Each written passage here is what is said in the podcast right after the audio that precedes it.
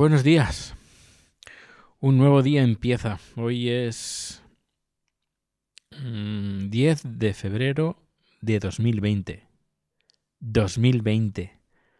Madre mía, cómo pasa el tiempo. Justo hace 10 años llegaba a Suecia en un vuelo con origen Barcelona. 10 años ya. ¿Quién me lo iba a decir? Que estaría en Suecia 10 años. Y bueno, a los que me quedan. Bueno, pues eh, hoy es lunes, así que bueno, toca ir a trabajar. Pero bueno, tengo aún un poco de tiempo. Rico, come here.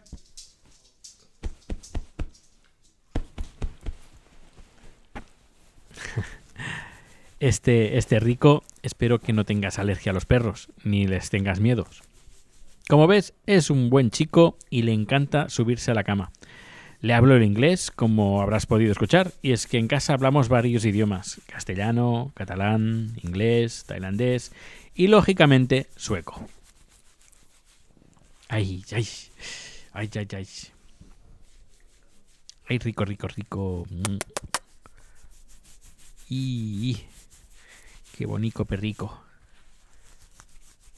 Pues, pues sí, han, han sido 10 años, la verdad muy intensos y han pasado infinidad de cosas. Venir a Suecia no fue una decisión tomada a la ligera.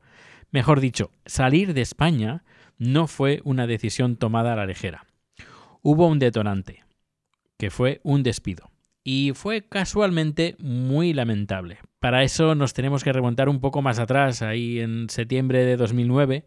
Yo en ese entonces estaba trabajando en una empresa que se dedicaba a hacer productos electrónicos bajo licencias tipo tostadoras para clubes de fútbol, cámaras de fotos para niños con el estampado del dibujo animado de turno. Yo no solo integraba la marca al producto, sino que también diseñaba el packaging o el diseño del embalaje. Aparte, también llevaba la actualización de la web, las redes sociales, entre otros trabajos. Un día se me ocurrió una idea, la de crear vídeos para los productos infantiles en plan pequeños clips de vídeo donde enseñábamos los productos y vídeos orientados a, a, los chavales. Les propuse la idea a mis jefes, mis jefes le, les gustaron, unos jóvenes emprendedores y, bueno, que incluso salieron en periódicos y todo. Y nada, me puse manos a la obra. Se contrató a un chaval que, que presentó los productos para niños, a una chica para los productos para chicas y nada, hice la filmación, lo edité, eh, todo, todo el proceso, la verdad. Y un día recibí una llamada de uno de los jefes.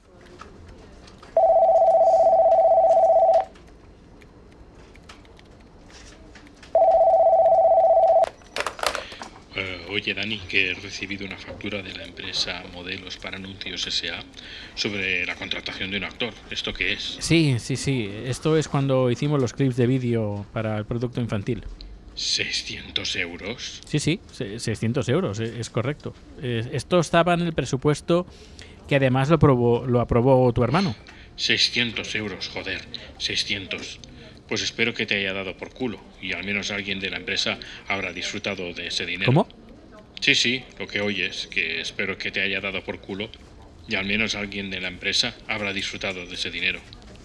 Perdona, pero esto es... Pues nada, nada, habrá que pagarlo, pero joder, 600 euros.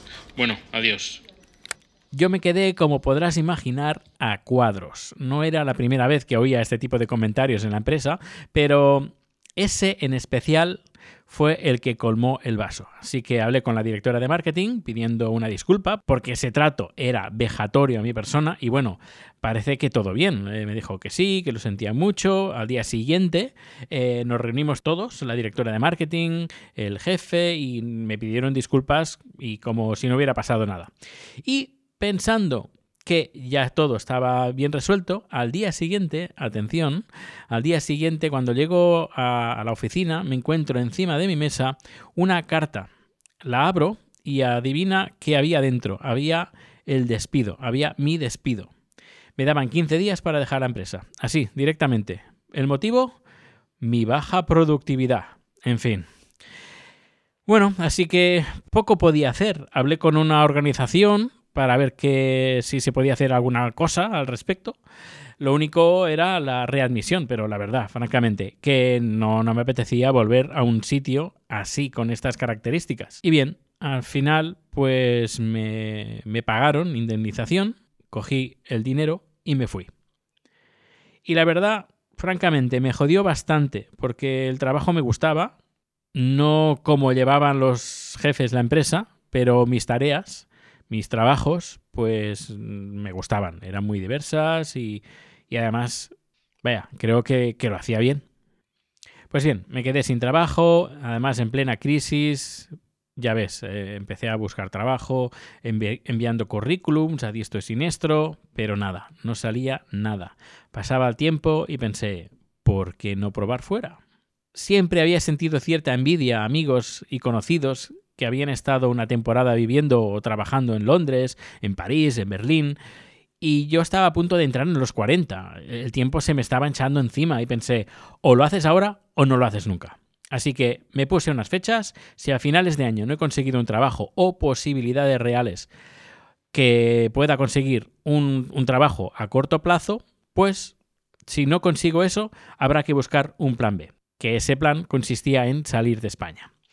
Le expuse esta idea tanto a mi familia como a mi marido de ese entonces y todos apoyaron la decisión. La verdad es que es de agradecer y bueno, pasó lo que pasó. No salió ningún trabajo durante todo ese tiempo ni intención de tenerlo y en enero empezamos a buscar destinos. ¿Y por qué Suecia?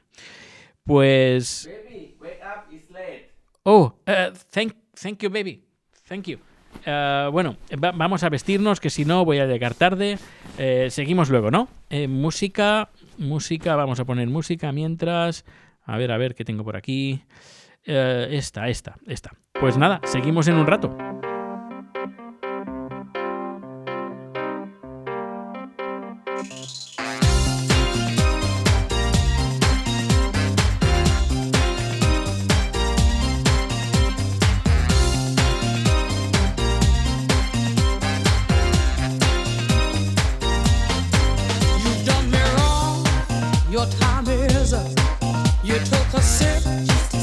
The devil's cut.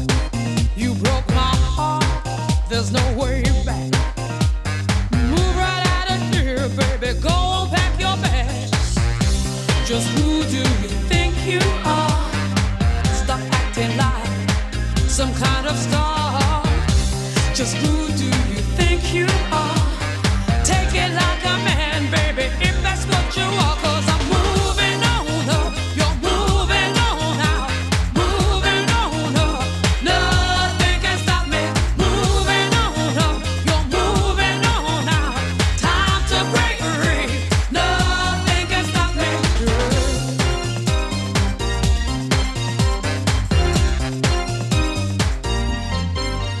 A man has walked in space, but you can't even find my place. There ain't nothing you can do. Cause I've had enough of me, baby, being part of you. Just